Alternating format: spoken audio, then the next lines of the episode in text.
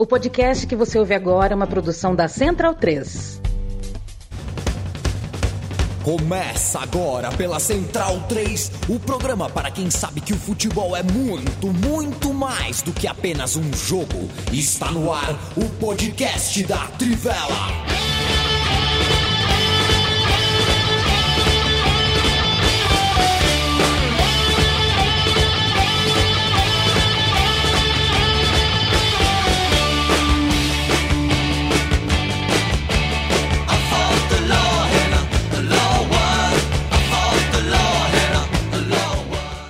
Bem-vindo, bem-vindo, amigo e amiga da Trivela e da Central Trade. Eu me chamo de Dramin, sou ao lado de Leandro Stein, Matias Pinto e Felipe Lobo Batista. Hoje é dia 24 de abril de 2023. Você é muito bem-vinda, você é muito bem-vindo, seja ao vivo, quando a gente entra no ar aqui no YouTube da Trivela, seja é, ouvindo a gente em formato de podcast em qualquer dia, em qualquer hora, em qualquer agregador de sua preferência. A gente chega num pós-rodada e também num pré-rodada, né? É, por exemplo, é uma semana quando a gente voltar na quinta-feira, toda segunda e toda quinta a gente tem uma edição nova.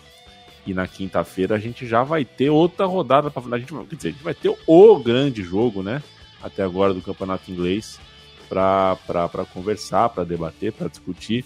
É, e a gente está na reta final, coisas interessantes acontecendo na Alemanha.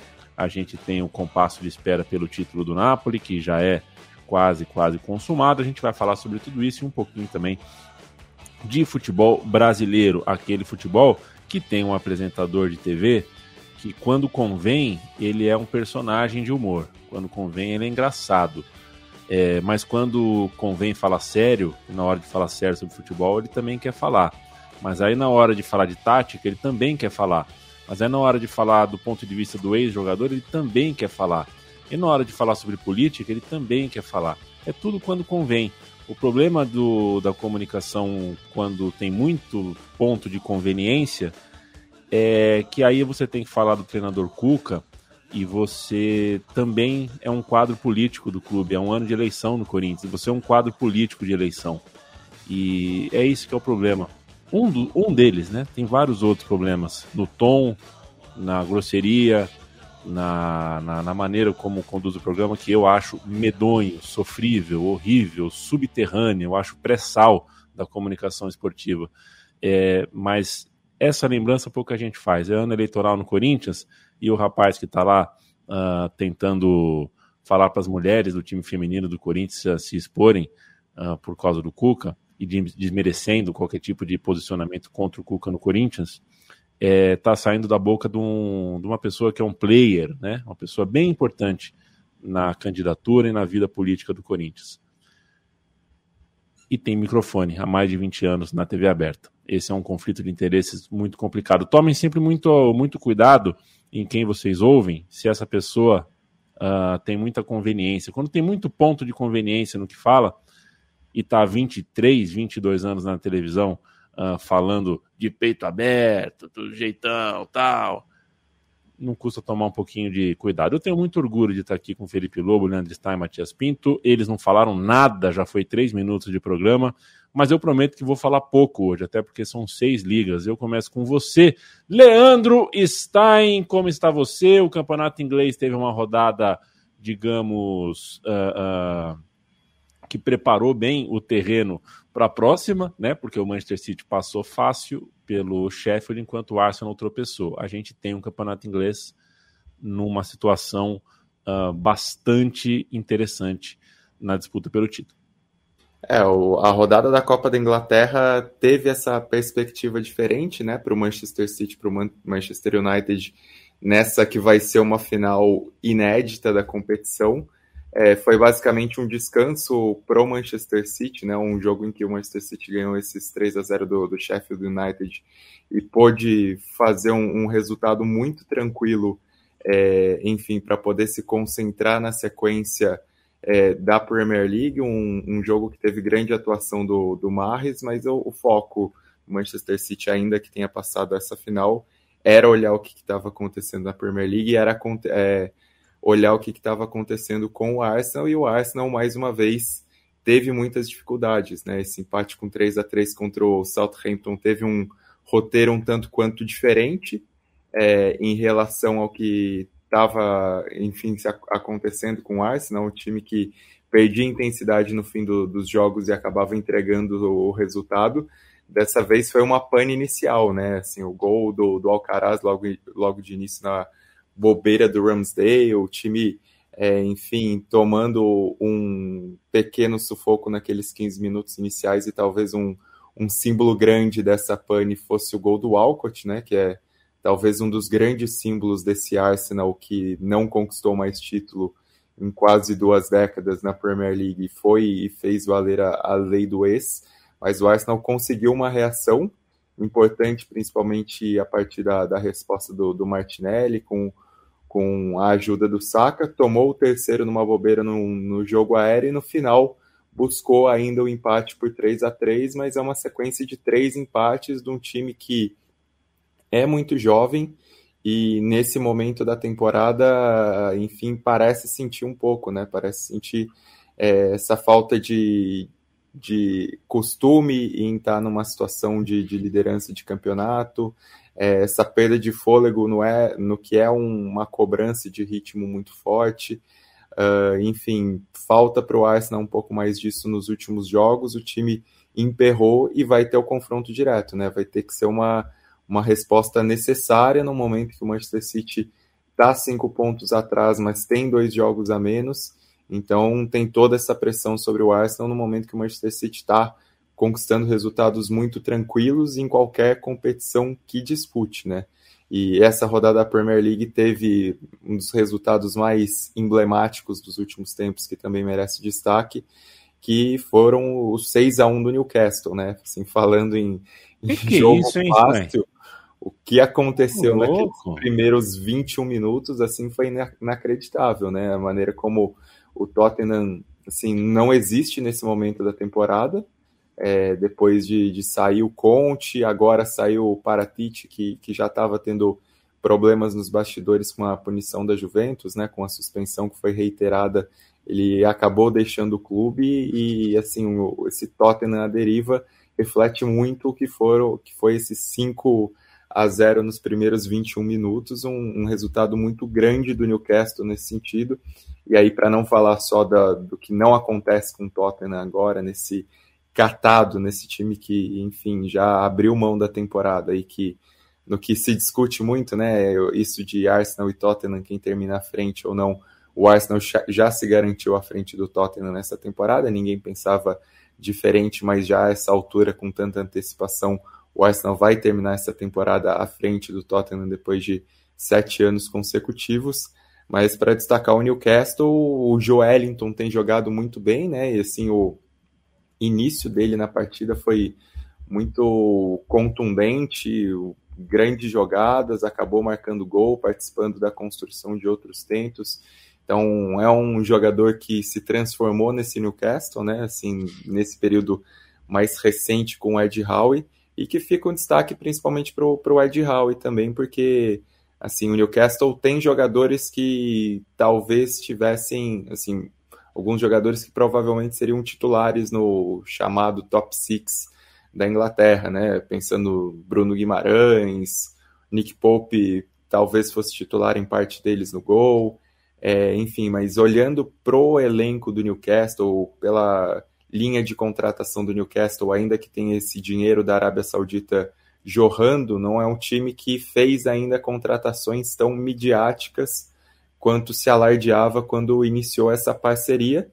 Se for olhar no papel em si, o elenco do Newcastle talvez não chame tanta atenção quanto outros times que seriam potenciais candidatos ali a meio de tabela ou vaga na Conference League, e tem muito mérito do, Ed Howe, né, de fazer não só um encaixe muito bom desses jogadores que chegaram, que são bons jogadores, mas não necessariamente estrelões mundiais, e também é, em potencializar jogadores que já estavam no elenco e não estavam rendendo tanto, né? E o Joelinton é um grande exemplo desse Newcastle que é muito competente, que tem tudo para retornar à Champions League ao conquistar essa vitória que o recoloca na terceira colocação, porque o Manchester United folgou na rodada, é, na rodada da, da Premier League, porque teve que jogar a Copa da Inglaterra, né? Teve um, um jogo difícil contra o Brighton, que era o, o, duelo mais equilibrado dessas semifinais de Copa da Inglaterra.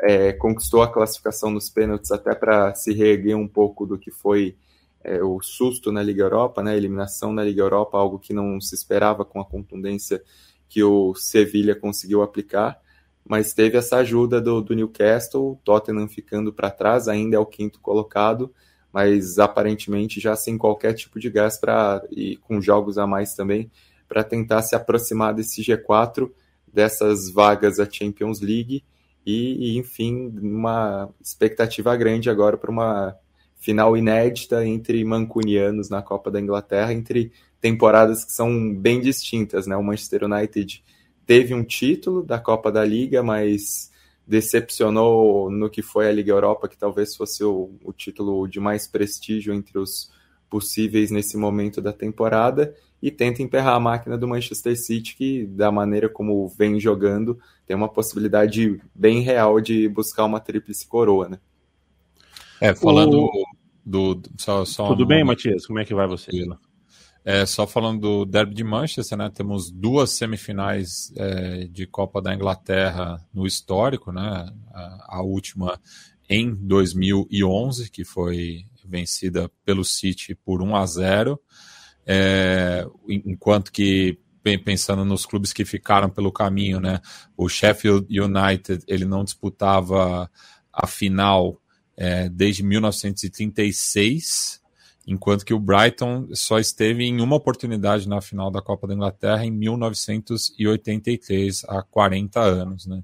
E eu achei muito interessante, confesso que eu, eu acompanhei pouco o Brighton nessa temporada, mas gostei muito de, desse do meio de campo sudaca japonês, é, que fez bagunçou o United, né? Por pouco não sai com a vitória de Wembley, né? O jogo como o Stein destacou, bastante equilibrado, né? mas eu acho que o, Brighton foi um pouco mais incisivo, teve mais é, chances de sair com, com a vitória, que acabou é, sendo eliminado apenas na, nas penalidades, mas achei um jogo bastante interessante.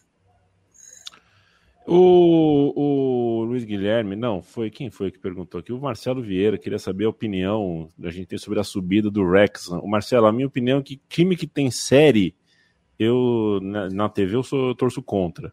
É, mas de resto eu não, não, não, não, sabia, não conhecia essa história. Pingou na minha. O algoritmo me apresentou ao Vrexan ontem. De fato, é essa me passou.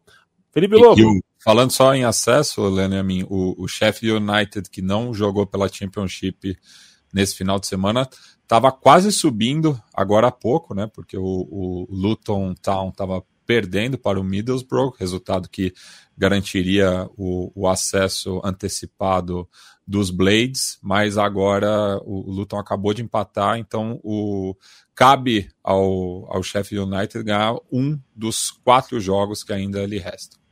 E só para falar do Wrexham, assim, que fica com todo esse clima pop por conta da série e tal, mas vale destacar que é um, é um time bem legal, assim, histórico, é um clube, é o clube mais velho de Gales, é o maior campeão da Copa de Gales que acontece é, em paralelo, né, com a Copa da Inglaterra, embora ele esteja integrado ao sistema de futebol inglês como um clube galês, ele disputa a Copa de Gales e por isso até já fez campanhas significativas em Recopa Europeia, né, quando existia, ele conseguia é, a vaga, chegou a vencer Porto, chegou a vencer clubes expressivos no, na pirâmide do campeonato inglês teve participação na segunda divisão.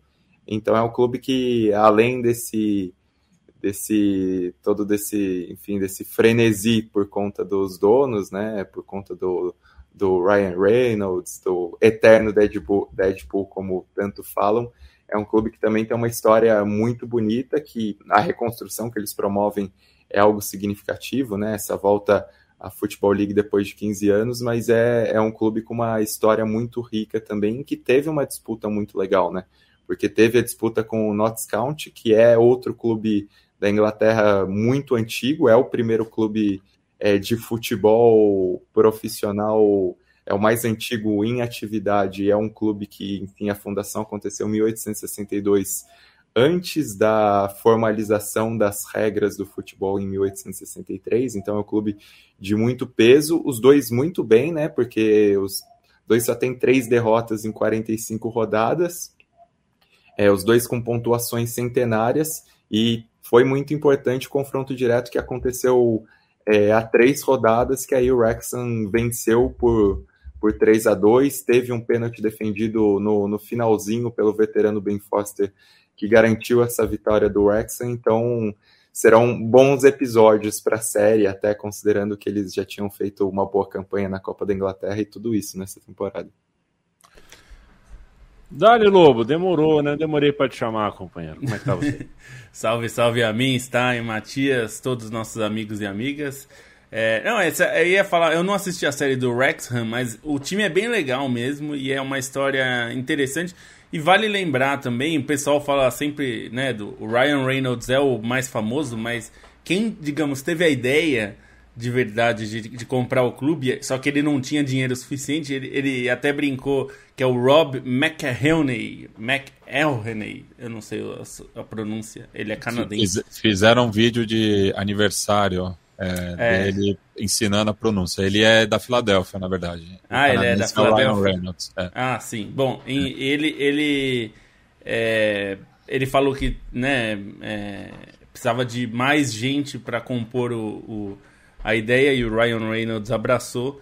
Então é legal mesmo e é uma campanha bem histórica, né? Pensando no que foi, como o Stein falou, é, os dois times chegaram é, passaram de 100 pontos, né? O Wrexham fez 110 pontos e o Notts County está com 106, ainda falta um jogo, né, para acabar. Então é, é, significativo mesmo. E acho que o mais é, significativo é quando você vê o estádio, né? Porque realmente o estádio estava cheio, a gente está falando de quinta divisão. E sempre que eu vejo divisões inferiores inglesas, né? Eu fico com um pouco de inveja, porque assim, se a Inglaterra, que é do tamanho do estado de São Paulo, consegue fazer cinco divisões sendo que na quinta é super relevante, as pessoas têm times importantes jogando e as pessoas vão assistir. Eu fico é, com uma certa inveja de como que o Brasil não consegue fazer cinco divisões é, que tenham relevância, quer dizer, que os clubes queiram jogar e disputar, e, enfim, tudo isso, né? Aqui a gente vive numa, é, numa coisa meio triste nesse aspecto. Bem observado, Felipe Lobo. Caio Doreia, um abraço. O Elber, já até é, tento nem pensar nisso, no que a gente poderia ser como potencial de futebol de sétima, oitava divisão. Aliás, né, o equivalente na, na, na, pirâmide, né, é a sétima, acho que é a sétima, oitava, a sétima divisão, né, a, a três do Campeonato Paulista. O São José está a um empate do acesso, meu amigo, meu xará Leandro. Vamos que vamos. Giovanni Lima, um abraço para você. Aristides, boa tarde. Caio Doreia, valeu. Bruno Cota, Fabito Moino, Pedro Barino, Giovanni Lima, a torcida do Napoli. Chegou a hora. Tomara que não seja o título sem estar em campo, viu? Tô torcendo para isso, na verdade. Bigode, um abraço para você. É, é, eu vou falar mais claramente, tá, Bigode? Há 20 anos, uma pessoa importante da política do Corinthians usa o seu espaço na televisão aberta para aparelhar o debate político interno do clube. Sempre que tem ano eleitoral, questão eleitoral, o Neto faz isso. Marcelo Vieira, um abraço para você. Luiz Guilherme Pereira, com fim de semana, com fim de tabela enfrentando Bayern mais Leipzig, será que tem chance do Schalke conseguir se salvar do rebaixamento? A gente vai falar do campeonato alemão já já. Osmar, Paulo, Nicolas Hoffman, muita gente conosco aqui, Carlos Giraldelli, Renan da Silva, Paulo, Ricardo Romanelli, Marcelo Vieira, Mirandinho Asprila, pergunta ele, só vale pela passagem no Newcastle. Essa eu deixo com você, Felipe Lobo. É, aí o Mirandinha, que é o Mirandinha é, pioneiro, Original. né?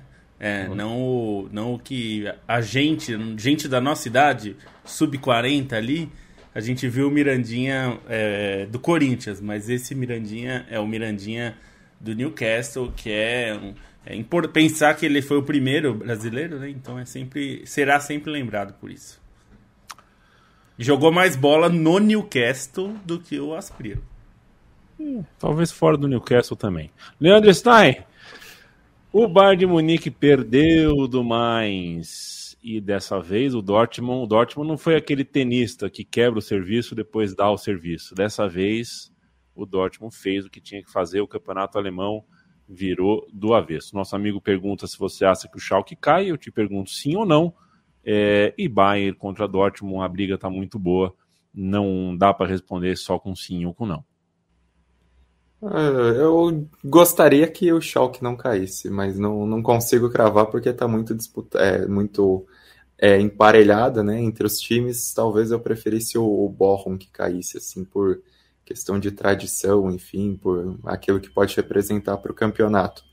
É, nessa briga principal foi uma rodada de muito peso, né, principalmente por essa vitória de virada do Mainz por 3 a 1 sobre o Bayern é importante dizer que o Mainz, no, nas últimas temporadas, é, vem sendo um time difícil contra o Bayern, né? Tanto que a terceira vitória consecutiva do Mainz pela Bundesliga contra o Bayern dentro de casa. Então existe sim uma freguesia do Bayern contra o Mainz, mas não é isso que se pensa quando olha o resultado, né? É muito mais é, naquilo que não acontece com o Bayern nesse momento, que é um time que, enfim, parece que, que perdeu qualquer tipo de, de motivação, né? Não, não tem muita discussão de como a mudança de técnico é, estremeceu o ambiente.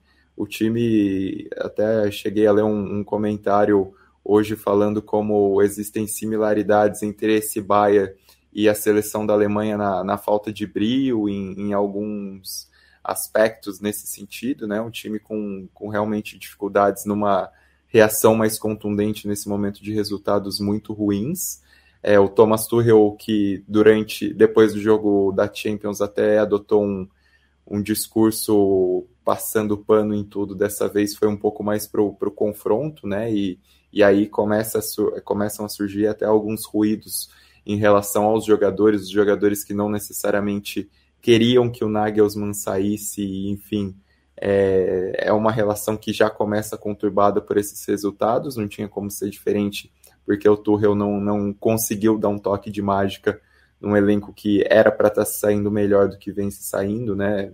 Talvez não para continuar na Champions, considerando que o Manchester City vive mas dentro de, de Bundesliga e Copa da Alemanha, e principalmente é, é um momento em que Oliver Kahn e que Hassan Salihamidzic estão em xeque, porque são os dois principais caras na tomada de decisão. Né? O Bayern, por muito tempo, foi elogiado é, por essa política de é, capacitar os antigos ídolos é, e, e, dar espaço para eles nesse, nesses postos de gestão, né? e sempre o Bayern teve é, seus grandes ídolos nos, nas últimas três décadas em, em, postos muito importantes, conduzindo o clube a ciclos vitoriosos, e aí para citar Beckenbauer, Jupp Heynckes, Rummenigge e afins, mas o que parece é que o perfil do Oliver Kahn e do, do Salih Hamidzic não, não atende isso e nem a competência, né? Porque tem sido um ciclo muito frustrado nesses últimos meses, muito por conta das decisões dos dois, do planejamento dos dois, até por atritos, né? Considerando a saída do Hans Flick por, por alguns embates com o Salih Hamidzic. Então é o Bayern de Munique que está em xeque mesmo e que precisa de uma reação e um Borussia Dortmund que consegue essa resposta num jogo que teoricamente seria até mais difícil, né, contra o Frankfurt, embora o Frankfurt não venha bem, mas é um time no papel pelo menos para representar um pouco mais de ameaça, mas o Borussia Dortmund, que é um time imprevisível nessa temporada, conseguiu ter uma atuação muito boa nesses 4 a 0 um destaque fica principalmente pro Daniel Malen, né, que nas últimas rodadas tem sido uma das principais figuras do Borussia Dortmund e, e, acabou conduzindo essa vitória. Um primeiro tempo que, apesar dos 3 a 0 assim, um pouco mais em, em chance naquilo que se criou na partida, não, não foi tão um vareio assim do, do Borussia Dortmund em si, né? O Kobel até chegou a, a fazer algumas defesas, e aí quando os 3 a 0 estão no placar, fica mais fácil para administrar, nem sempre que isso aconteça com o Borussia Dortmund, mas dessa vez aconteceu, questão é que nenhum dos dois times se mostra suficientemente confiável nessa, nesse momento da temporada, mas é um Bayern de Munique que sim gera mais preocupações por não estar tá sendo tão é, efetivo no ataque pela defesa cometer erros em série, né? essas últimas derrotas foram muito na conta assim também da, da defesa pelo número de, pra, de trapalhadas, o que se repetiu nesse jogo contra o Mais, que tem alguns jogadores interessantes, tem méritos nisso, faz uma boa campanha, tem um bom treinador, né, o Bois Svensson, nesse ciclo de grandes treinadores do Mainz, ele é um, um, nome bastante promissor, assim, nessa série de grandes treinadores que o Mainz formou desde o Klopp, passando pelo próprio Tuchel, e é um time que está na briga pela vaga nas competições europeias e dentro dessa briga pelas competições europeias, numa rodada que o Union Berlin é, conseguiu uma vitória importante contra o Gladbach, em que o Freiburg goleou o Schalke, o resultado mais importante como confronto direto foi a vitória do, do Bayer Leverkusen por 2 a 0 sobre o Leipzig, porque era um resultado que enfatiza um pouco mais essa, essa crescente do Leverkusen, né? Talvez tenha sido é, o mais importante dentro da Bundesliga aí desse, dessa série de, de invencibilidade com o, o Xabi Alonso e contra um Leipzig que, que de novo volta a estagnar, né? Um time que eu até tinha certa expectativa por possibilidade de elenco, é, talvez estar tá numa briga tripla pelo título, mas não não não conseguiu engatar uma, uma marcha mais alta é, nessa disputa e agora está perigando até não se classificar para Champions. Está em quinto, com o Leverkusen pedindo passagem. O Leverkusen hoje, por momento, talvez seja até mesmo um candidato para Champions, embora seis pontos é, de distância em relação ao G4 não seja tão fácil de tirar em cinco rodadas restantes. O campeonato alemão uh, tem no Bundesliga no ar um espacinho na Central 3 que você pode ouvir sempre que quiser. Não por mim, porque eu só levanto a bola lá também, mas pelo Gerd Wenzel. Pô, se você tem a chance de ouvir o Gerd Wenzel falar sobre futebol alemão, por que não fazê-lo, né? Gerd Wenzel, uma, um, um doce de pessoa e um grande presente tê-lo na Central 3 e na minha vida. Bundesliga no ar, é o podcast de futebol alemão. Na Central 3, no último episódio, ele falou longamente sobre o Saint Pauli, que vai ficar mais um aninho na segunda divisão, porque tomou um couro no clássico de Hamburgo, fez uma recuperação incrível, né? Conseguiu umas 25 mil vitórias consecutivas, mas não foi suficiente. É, é, é um clube com alergia ao sucesso esportivo. É. O potencial tem que tem é, é, já era para ter subido algumas temporadas, né? Pra, tem algum pra... time no Brasil com alergia a sucesso, Matias? Olha, é melhor. Eu... É, tem, mas a gente não vai falar. Perfeito. É. Perfeito. São José. Tá São José muitas vezes, muitas vezes teve. Sim. Não, sabe quem que tá sempre batendo na trave de subir pra Série A e não sobe? É. Um time aí da sua cidade, CRB. CRB é, é um dos times, eu não lembro agora como tá a história, mas é, é o primeiro Ele, ou segundo Ceará, time com ele mais... e estão empatados com participações na Série B. É, então, eu, mas de sequência, de estar é. na Série B consecutivamente, é um dos dois que está há mais tempo. Eu não lembro agora, não precisa ver esse ano. Mas é um time que está sempre ali, né, e não sobe. É, o, o meu voto do time alérgico a sucesso seria o Juventus, Juventus da Moca. É um time super, né, super especial, super tradicional, mas mas também a... é muito pequeno, né, Yamin? Aí também... É, mas, mas aí é só crescer, né? Quem vai ganhando as coisas vai crescendo. É, mas ganhando, a última vez que ganhou foi com Elias, lá em 2000 e... 2007, 2007. Copa Paulista. É, eu não vou falar que é alérgico a sucesso, porque a quantidade de campanha histórica que tem é muito grande, mas assim, a galeria de títulos da Ponte Preta, para a história da Ponte Preta é muito pequena, né? Assim, pela quantidade é. de revelações, jogadores na seleção, campanhas históricas, infelizmente para a Ponte Preta é, é pequena essa galeria de títulos.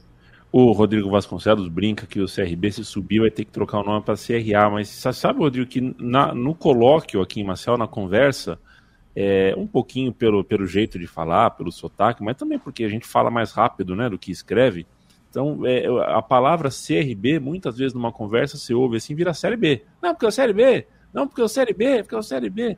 Tantas vezes que você ouve CRB, o nome do clube já meio que dá esse indicativo. Se subir para a Série A um dia, eu vou ficar feliz se tiver morando em Maceió, porque quero uh, ver mais jogo bom. E vou ao estádio sempre que posso, sempre que não tem trivela, nem outro tipo de compromisso. Ação! Vamos falar da loja Trivela, o Felipe Lobo. É, o roteirão aqui meteu um itálico, hein? Tem promoção na Caphead. Caiu na área, é Pix. A Caphead é está com um desconto de 10% em todo o seu catálogo, Felipe Lobo. É, então, o pessoal da Caphead é, alertou que entrou no ar a promoção hoje, é, de hoje, 24 até o dia 30 de abril vai estar tá com 10% de desconto para quem pagar no Pix. Então, para quem quer comprar os produtos da Trivela, caneca, camiseta como eu estou vestindo aqui, que é a Trivela Sims 98, é uma das nossas camisetas, mas tem mais coisas lá, tem quadro, tem camiseta temática com é, temas do, do de um clássico camisa 10 argentino que não joga mais. É, tem, enfim, quadros é, de escalações. É, fica, a dica, fica a dica agora para os moletons, que os moletons estão num moletons. preço bom e são bons moletons. Inclusive, estou com um agora. É, mas é isso. Para quem é quiser, é, visita lá caphead.com.br barra trivela. Pagando no Pix tem 10% de desconto até o dia 30. Então, para quem quiser um produto Trivela, essa é a hora. Matias Salgado de Oliveira Ambrósio Pinto. É, é, não, não, acertou nenhum. Assim. Não acertei nenhum, né? Impressionante. Mas o, o Mate, é o seguinte: é, já é líquido e certeiro que o Napoli é o campeão. Acho que o jogo desse fim de semana deve ter sido um dos clímax, né? O pontos corridos você vai colocando, né, o clímax espalhado em alguns jogos chave até o jogo do título. Com essa campanha fora da curva do Napoli, que o título já está, né, já tá no varal, já está na parede das ruas, tal. É, ganhar da Juventus fora de casa, no último lance. Esse é um jogo que vai ficar marcado. Agora tem o apito final do título mesmo. E aí eu vou te cantar para você entender qual é o problema da próxima rodada. É, é, ô meu computador, me ajuda um pouquinho. Nápoles Salernitana, dia 29, às 10 da, da, da manhã. Então, lá pra, por volta da meio-dia, o Napoli já jogou, mas não pode ser campeão, porque, porque é, é, no dia seguinte que tem Inter e Lazio. E é quando acabar Inter e Lazio, só que o Napoli pode ser campeão. É uma pena, vou até torcer para a Salernitana ser campeão, mas o fato é que uh, deve ter sido um domingo bem legal para o Napolitano. Não, de fato, né? Ainda mais com, com o contraste da, da eliminação é, na Champions League, né? E pensando também no, nos desfalques que vieram é, desse confronto com o Milan, né? O, o Mário Rui, o Politano, que saíram lesionados, é, e a gente não sabia como que o Napoli ia reagir a isso, né? Ainda mais enfrentando a Juventus, que eu acho que é a, é a grande pedra no sapato dos Partenopei. É, Para ter uma dimensão de quão importante foi essa vitória, a última vez que o Napoli ganhou os dois jogos da Juventus é, pela Série A, né, é, enfim, turno e retorno, foi justamente em 87, né, ano do primeiro Scudetto, e só tem um é, antecedente, né, que foi na temporada 57 e 58. Então, é apenas a terceira vez que o Napoli vence a, a Juventus é, na, pela Série A de mandante e visitante, né? Então, e ainda mais da maneira como foi, né? Mas eu acho que é, é, impressiona, né? Que beirando ali os 90 minutos, o Napoli estava marcando em cima, é, a Juventus estava marcando pressão, é, depois, é, enfim, dessa maratona toda de jogos, sai o, o gol anulado da Juventus, né? Porque a, a, a, bola tinha saído na linha de fundo, deu aque, aquele susto, mas logo em seguida, né? Vem a, a jogada, né? Do, enfim, a, triangulação ali entre o Zelinski, o Elmas, que vai parar, né? Um cruzamento perfeito para o raspador, né? Inclusive os três acabaram entrando é, ao longo do jogo, né? Vieram do banco de reservas, então mostra aí, né? Como esse, é, o time do Napoli é, claro, tem a estrela do, do Kvaratskhelia, do Ozyman, mas é um elenco bastante coeso, né? Então, é, no momento que, o, que, os dois principais jogadores não apareceram, veio uma jogada aí coletiva e que terminou com esse gol que foi um desafogo, né? Então, é, enfim, comemoração de norte a sul da Itália, né? A gente vê as imagens aí da madrugada de domingo para segunda, com o um elenco retornando é, a Nápoles, é, é, é, mostra né, que realmente o título é uma questão agora de quando, não, não de si, né? Porque, enfim, o Napoli está muito próximo, né, matematicamente, de conquistar o seu terceiro escudeto. O, o Lobo, a Lazio perdeu Milan e Inter. Aliás, que semana para Milan e Inter, né? Que agora sabem que tem um encontro muito especial em, em competição internacional pela frente. É, como é que tá a briga pelo G4 no Cáutio? Pois é, agora a briga deu uma esquentada, porque todos os times ali que vinham bem, né, acabaram é, tropeçando. A Juventus mesmo perdeu do. A Juventus que agora recuperou os 15 pontos, né? A gente ainda não sabe se vai durar até o fim da temporada, porque tá pendente de julgamento. É, então a gente não tem certeza. Nesse momento, a Juventus é a terceira colocada, mas é, curiosamente, logo é, no momento que recuperou os pontos, está numa fase ruim, né? Perdeu os últimos três jogos. E Roma e Lazio perderam na rodada. A Roma, é, na verdade, a Roma está jogando nesse momento, mas já está 3 a 1 e não vai dar tempo de, de recuperar, porque já está no 47 minutos. É, então. E, e, com isso a Atalanta vai a 52, né? Fica é, só dois pontos atrás da Inter. A Atalanta é, tá na briga ali, porque a Atalanta tem 52 em sétimo, a Inter é, tem, ganhou na rodada, tem 54 em sexto, a Roma vai ficar com 56 em quinto, junto com o Milan, que é o quarto colocado, também com 56 pontos. O Milan ganhou na rodada, né? É, como é, a Juventus está com 59, é bastante próximo ainda, né? Mesmo a Lazio com 61 também é próximo, considerando que são sete rodadas pela frente, né?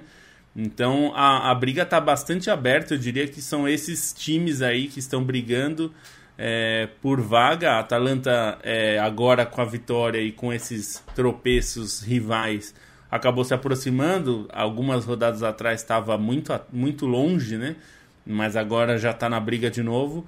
E vai ser um final de, de temporada é, bem difícil ali para esses times, porque vai ser uma briga brava, né? O Roma e Milan ainda se enfrentam, inclusive na próxima rodada.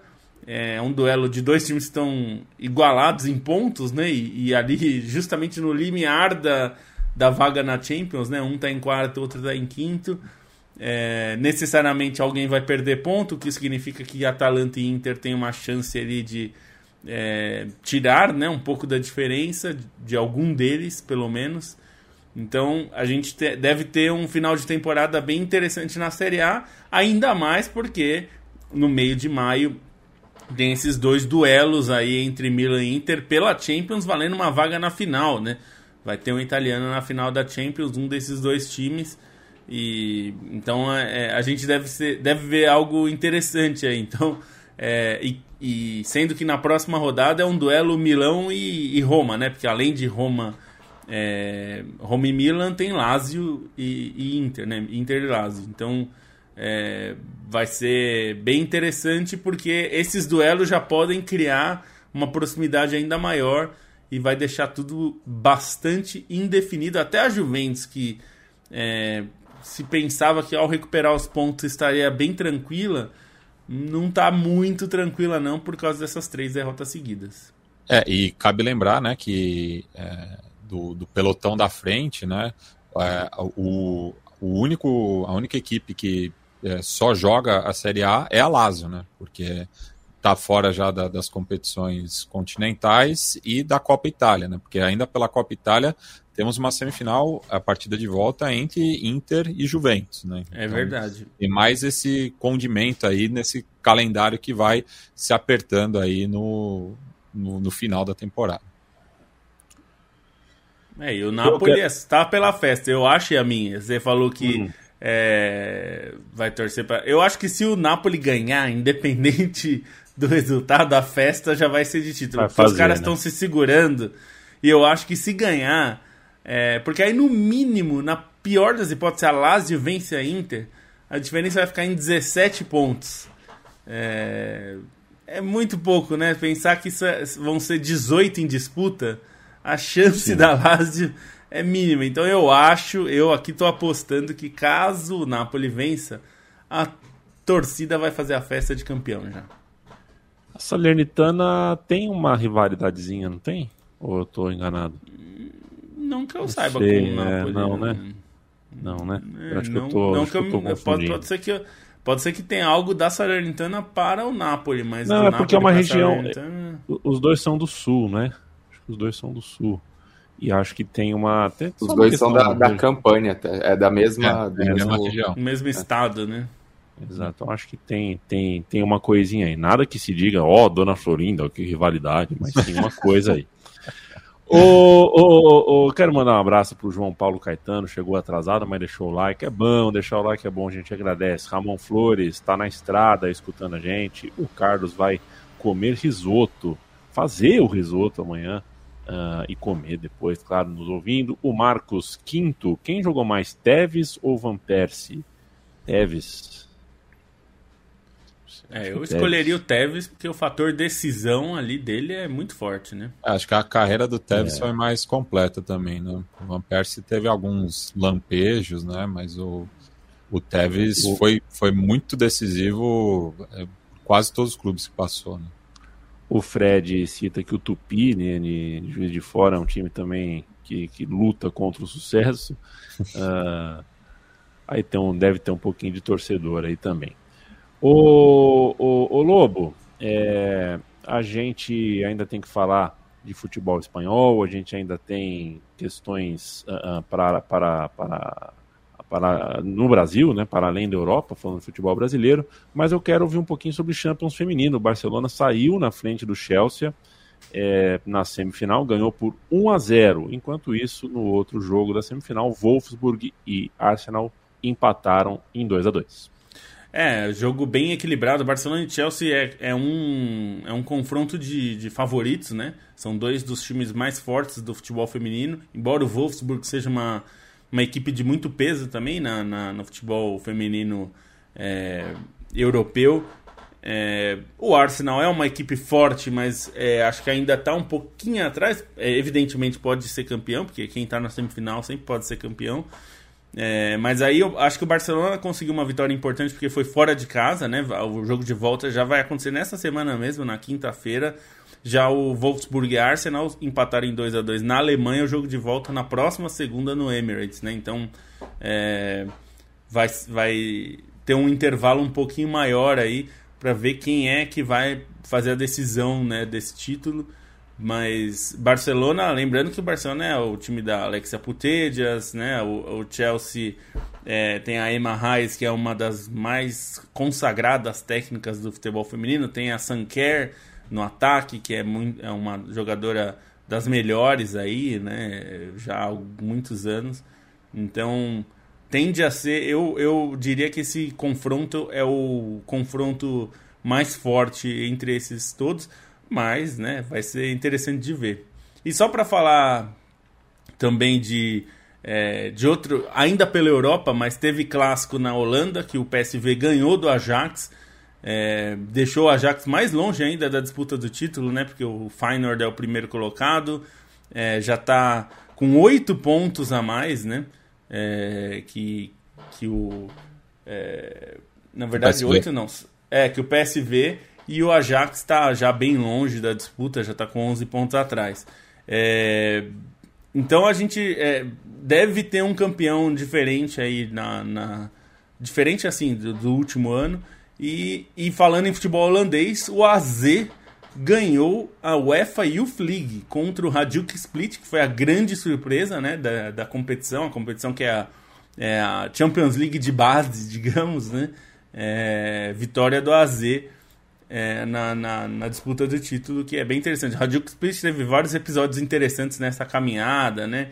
Com torcida fazendo bastante festa aí né, no, durante os jogos eliminatórios, mas o AZ é quem leva o título para casa.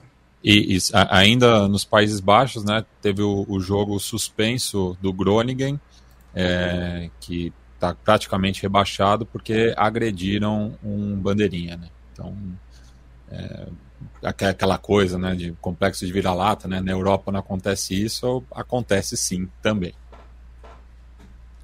Alguma coisa a considerar, Leandro Stein, sobre o Radjuk, Radjuk Split, que é campeão da Champions League de jovens, né? Vamos falar não, assim. Da... Foi vice. vice, né? Foi vice, mas foi legal ah, o engajamento perfeito. da torcida. Não vi como é perfeito. que ficou na perfeito. final, mas a semifinal teve uma presença massiva da torcida e do campeão AZ, assim, uma temporada AZ, muito especial, porque, enfim, tá na semifinal da, da Conference paralelamente. Né? Então, e, e torcida literalmente, né, Stein? Porque le, le, tomaram emprestado o termo exato. brasileiro, né? Exato, exato. Organizado do, do Hajduk Split chama torcida. Aí, só para fazer um comentário para continuar nos Balcãs, teve o título do Estrela Vermelha, muito significativo porque é um hexa e a maior sequência da história do clube, a maior sequência da história do campeonato, igualando o Partizan Belgrado. Então, título do ano que vem vai ter esse, essa, esse temperinho a mais, né? O Partizan tentando evitar o hepta do, do Estrela Vermelha, que superaria a maior marca da história do Partizan. E a Espanha, Stein? Uh, o Chave dobrou a aposta, né, cara? O Chave, o Chave citou o jogo de golfe, falou que no golfe é, o sol atrapalha, que o vento atrapalha não sei o quê que o basquete se disputa sem, né, em ambiente fechado para não ter vento. Ele ele dobrou a aposta. Ele continuou, chato, hein? Ele continuou sustentando que não gosta de jogar no sol, que o Barcelona, o Barcelona tem um problema em jogar no sol. Mas não é sobre isso, evidentemente, que eu quero ouvir. O fato é que o Barcelona jogou uh, debaixo de sol, tadinhos. E venceu o Atlético de Madrid, segue com oito pontos de vantagem, vai ser, vai ser é, campeão espanhol contra tudo e contra todos, até o sistema solar contra o Barcelona. Foi o Barcelona dessa temporada, né? Um time fazendo 1 a 0 jogando básico, contando com uma defesa forte, um gol que, que se torna suficiente, mas não, não apresenta tanta coisa, né? Tantos recursos. Esse é o, talvez o Barcelona mais pragmático entre todos os Barcelonas que já foram campeões. É, o time contou com boas intervenções do Ter Stegen, é, teve o gol do Ferran Torres, teve um lance meio bizarro do Lewandowski perdendo uma chance e ele não tá bem, né? Teve momentos do Barcelona que o time foi dependente do Lewandowski, mas isso já não acontece mais nas últimas rodadas. Uma vitória que, que tem seu, seu peso principalmente pelo embalo que tinha o Atlético de Madrid, né? Não que o Atlético de Madrid fosse ameaçar qualquer coisa, mas o Barcelona vinha de, de dois empates, 2 0 a 0 então conseguir pelo menos esse 1 a 0 contra o adversário que talvez fosse o mais embalado do campeonato era importante e manter os 11 pontos sobre o Real Madrid, né? O Real Madrid que acabou ganhando num jogo muito bom do, do Vinícius Júnior contra o Celta, mas também já está com a cabeça muito mais na Champions. Uma rodada que teve seu, sua, sua festa para os dois times bascos, né? A Real Sociedad, é, que tem oscilado, manteve o lugar dentro do G4 com uma vitória por 2 a 1 sobre o Raio Vallecano, que está na briga pelas Copas Europeias, um resultado importante. Foi bom para eles também porque Betis e Villarreal perderam logo abaixo, e o Atlético Bilbao em sétimo encostou o Atlético Bilbao, que está numa sequência excelente é, em La Liga, tá só. É, já está tá uma distância de oito pontos em relação ao G4, mas deve brigar pelo menos por Liga Europa, dois pontos atrás é, do Betis na quinta colocação. Fez 2 a 1 um no Almeria, uma rodada também na parte de baixo da tabela com resultados expressivos. Um do Valladolid que consegue o, o efeito Paulo Pesolano, né? Conseguiu conquistar sete pontos aí desde que, que chegou ao comando do time nessa rodada, ganhou por 1 a 0 contra o Hirona. Teve a vitória do Sevilha, que cada vez está mais tranquilo e cada vez se mostra mais estável até para sonhar por, por Liga Europa, né? Pelo que, que fez, principalmente contra o Manchester United nas quartas de final. E o Valência num jogo que tinha que vencer com o Elche, que, que tá na rabeira, né? Que, que é o bônus desse campeonato. O Valência conseguiu fazer 2 a 0 na última rodada está dentro da zona de rebaixamento por conta dos critérios de desempate, mas está com os mesmos 30 pontos do Almeria, um ponto só atrás do Retafe, dois do Cádiz. ainda é uma disputa bastante parelha em La Liga. Valência tenta melhorar e esse era um jogo esse, assim essencial para conseguir os três pontos. Conseguiu fazer 2 a 0 no Elche. O campeonato uh, espanhol, então, já tem praticamente um campeão, mas há o que se discutir. Muita gente elogiando sua camisa, viu, Matias? O Ronaldo Soares é outra, que a camisa do Matias é bonita é, demais. Juan Pablo, valeu. O Paulo, Botafogo da Parnaíba, é outro alérgico a promoções e, e sucesso, talvez, talvez. O, o, Rodrigo Vasconcelos, Barça tem a Putejas, a Bronze, da Rolfo e da Ochoala, sem chance de perder do Chelsea. De fato, é favorita. Reta final do podcast da Trivela de hoje, sem o Bruno Bonsante, né? Sem o Bruno Bonsante. Hoje foi folga do Bruno Bonsante. O Lobo, é, é, eu tô de. Fui jogar videogame, né? É, resolvi, resolvi brincar de videogame de novo. E, cara, o modo carreira do jogo de basquete é uma coisa assustadora, cara. O modo carreira começa em 1984, com todos os atletas da NBA. E vai. Você, né, porque o problema do modo carreira geralmente é esse, né? Depois de 3, 4 anos, tem jogadores inventados, né? Que o próprio console cria. Jogadores de mentira. Agora eu tenho, eu tô, eu tô jogando em 1984 e o próprio jogo se encarrega de atualizar o uniforme, atualizar a quadra. E são os mesmos jogadores, cara. Tem o Carl o Caulius não tem. O Caulius não, não tem. tem. Putz, não, é, é o, o, draft mais famoso que escolheram, inclusive, o Caulius. Mas não, nunca jogou NBA, óbvio, mas estava é. escolhido, né? O que eu, eu, fiz... eu montaria o Caulius, eu não, o personagem. eu Você me deu uma boa ideia. Eu já estava pensando em fazer o, o Oscar também, mas é, vamos ver. Eu, na primeira temporada, eu acabei com o Seattle Supersonics, assim, eu desmontei o time inteiro só para ter o número um do, do draft para trazer o Michael Jordan, claro, né? Consegui.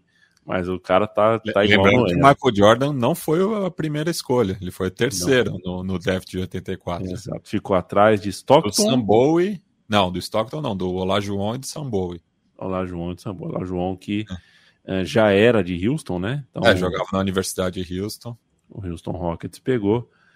Cadê você, Samboy? Hoje tem uma hamburgueria em, em Louisiana, né? Felipe Lobo, Campeonato Brasileiro de Futebol. Alguns jogos interessantes. Vasco Palmeiras, por exemplo, foi um bom jogo. Inter e Flamengo teve um excelente fim de jogo, né? Uma doideira ali. Uh, bola na trave para cá, toma lá da cá, poderia ter pendido para cá e para lá. É, Dorival estreando com tranquilidade, vitória tranquila do São Paulo. É, que tal para você a rodada no Campeonato Brasileiro que já começa a mostrar pelo menos uh, um real candidato, né? Se alguém tinha dúvidas, é, não tenha mais. Pode colocar o Fluminense como time que vai até dezembro ah, brigando lá em cima, e outro que é o Curitiba, que vai precisar mudar muita coisa para ser competitivo no campeonato. É, então, é, eu tenho achado ótimos jogos os campeonatos. O Campeonato Brasileiro começou muito bem, bem interessante. Como você falou aí do, do Vasco Palmeiras, foi um bom jogo, foi bem interessante. É, o Vasco, eu acho que o Vasco deu boas demonstrações né, para o seu torcedor nesses dois jogos. É, claro que é muito começo ainda, fazer qualquer projeção em cima desses dois resultados é, é muito pouco, mas foi um bom jogo diante de um time forte. Né? Ainda que o Palmeiras não tivesse com um time completo, é, entrou em campo é, com alguns jogadores reservas, mas foi um bom jogo do Vasco, é, competiu com um time forte e acho que esse é o ponto principal para um time como o Vasco, voltando da segunda divisão e tudo mais, né? Com expectativas altas. É, eu achei é, uma apresentação bastante boa. É, também, é, eu acho que o Inter é um caso curioso, né, Ami? Porque é, o Inter fez um começo de ano muito ruim, depois de um ótimo ano de 2022, né? O Mano fez um dos bons trabalhos, né, no Campeonato Brasileiro de 2022 Acho que ele e o Fernando Diniz foram destaques né, no, no banco de reservas como técnicos. É, foi um jogo. E esse Inter e Flamengo é, também achei um jogo equilibrado e eu acho que esse é um bom sinal para o, para o Inter, né? Que vinha de uma expectativa muito ruim por causa do, do, do Campeonato Gaúcho. É, acho que os, as duas partidas do Inter também mostram que o time é mais competitivo do que pareceu. É, acho que ainda é. Não, não, não diria que dá para brigar lá em cima pela taça, mas também não é tão ruim quanto chegou a aparecer em alguns momentos no início desse ano, que tinha muito questionamento, né? Então ainda é um time competitivo, né?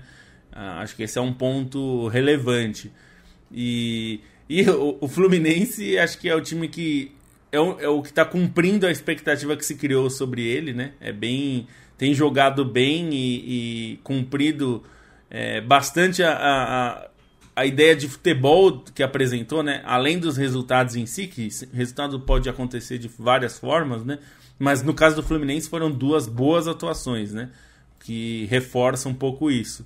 Então, é, esses, esses dois para mim foram os dois melhores jogos, mas teve jogos que não foram da mesma qualidade, mas foi de uma competitividade que me chamou a atenção, que eu, eu destaco nesse caso do Cruzeiro e Grêmio, que tecnicamente foi mais ou menos, é, mas o Cruzeiro jogou é, com muita dedicação em campo, né? brigou muito. É, eu até gostei do que falaram na transmissão, que o Cruzeiro jogou meio que um jogo de Libertadores, assim, é, fazendo muita pressão no estádio, é, disputando todas as bolas. O Cruzeiro não é um time tecnicamente dos melhores, né? É, isso é esperado. É, mas competiu bastante com o Grêmio que eu esperava mais. Acho que o Grêmio ficou abaixo do que se esperava e aí o Cruzeiro ganhou. Então eu tô achando que o campeonato começou bem, até como é, falaram aqui, deixa eu até ver, ah, o Nicolas Hoffman que falou da média de público, né, que começou com 24 mil por rodada de média, que é uma ótima média. Eu, eu, é um dos pontos que eu destaquei até no, no especial que a gente fez para a Trivela. Eu acho que tem uma boa possibilidade desse ano o campeonato ser top 3 de média de público. É, lembrando que as, as melhores médias são a de, do campeonato de 87 e o de 2019, né? São os, os dois melhores, né? Curiosamente, é... o 2019, o, antes da pandemia, né? Que estava é. em crescimento e a gente não sabe como, como seria, né? É, e aí 2022, se eu não me engano, foi o, já foi o terceiro nessa lista, né? E é. acho que tem condição, acho que foi 21 mil a média. Até porque é... voltaram três das maiores torcidas, é, quatro, né? Quatro das maiores torcidas do Brasil à Série A, né? É, então eu, eu tenho bastante expectativa em relação à média de público. Eu acho que pode. É, eu apostaria que vai ficar entre as três melhores é, de todos os tempos aí, né? Da, do Campeonato Brasileiro, o que é excelente, né? E, e, acho que a minha sensação geral do campeonato é que tá um campeonato tende a ser um campeonato equilibrado. Não sei se na disputa do título, porque isso a gente vai ver daqui umas seis rodadas. Mas pelo menos naquele miolo ali, não vai. não Porque a gente chegou a ter em alguns momentos da temporada passada do, blocos bem definidos, assim, né? E esse ano eu não sei se a gente vai ter. Me parece, pelo menos esse início dá uma sensação de bem mais equilíbrio. Mas claro, é, duas rodadas é muito pouco para a gente saber, né? Mas a sensação é boa.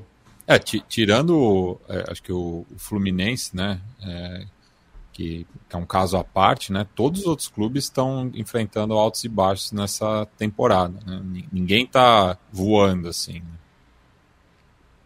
É, eu diria que o Palmeiras pode, pode fazer mais. Assim, eu acho que é, entrando com o time titular teria chances razoáveis de ganhar o jogo. É, mas, claro, isso é um, é um grande C, né? A gente pode ser que entrasse com o titular e perdesse, enfim, a gente não sabe. Mas, é, na teoria, o, o Palmeiras está fazendo mais ou menos o esperado, o Fluminense está fazendo o esperado também. E aí, é, vamos ver como vai, como vai se desenvolver isso daí, mas Claro, com a tendência de quatro times de, de peso enorme voltando para a Série A, de torcidas muito grandes, de médias altas de público, acho que a tendência é ter uma média alta e isso ajuda também na disputa, né? Porque é o que eu falei do Cruzeiro jogando contra o Grêmio. Claramente, para mim, ficou no, o jogo deixou claro que o Grêmio é melhor do que o Cruzeiro hoje, nesse momento. Mas no jogo, o Cruzeiro igualou a disputa e ganhou o jogo. Então, porque também a diferença não é grande, né? É uma diferença pequena. É, o Grêmio é um pouquinho melhor, mas aí num jogo é, o Cruzeiro mostrou que dá para ganhar. Então pode ser interessante. É, eu não tenho a menor ideia de quem vai cair, porque vai cair algum grande, né? Assim, é quase impossível que não caia um time desses grandões. Então, é, vamos ver como vai ser isso. Quem é que vai ser esse? O podcast da Trivela, toda segunda e toda quinta, tem uma edição nova. A de hoje, dia 24, acabou. A gente volta no dia 27, quinta-feira, para falar de mais campeonato inglês e de outras coisas que acontecerem no meio do caminho. Sempre um prazer estar com vocês, time da Trivela, com você, Matias, com você que nos ouve, que escolhe dar o play, que fica uma hora aqui uh, junto com a gente. É muito legal saber que a gente tem a tua parceria. Beijo, Mate. Beijo, até quinta-feira que vem, a partir das oito e meia. Beijo, Felipe Lobo, até quinta-feira, se Deus quiser, e ele há de querer. Até quinta-feira. Um abraço e um beijo a todos. Leandro Stein, um beijo para você, companheiro. Beijo até quinta. Se cada vez que eu pensasse em você sumisse um pedacinho de mim, epa, cadê eu? Boa noite.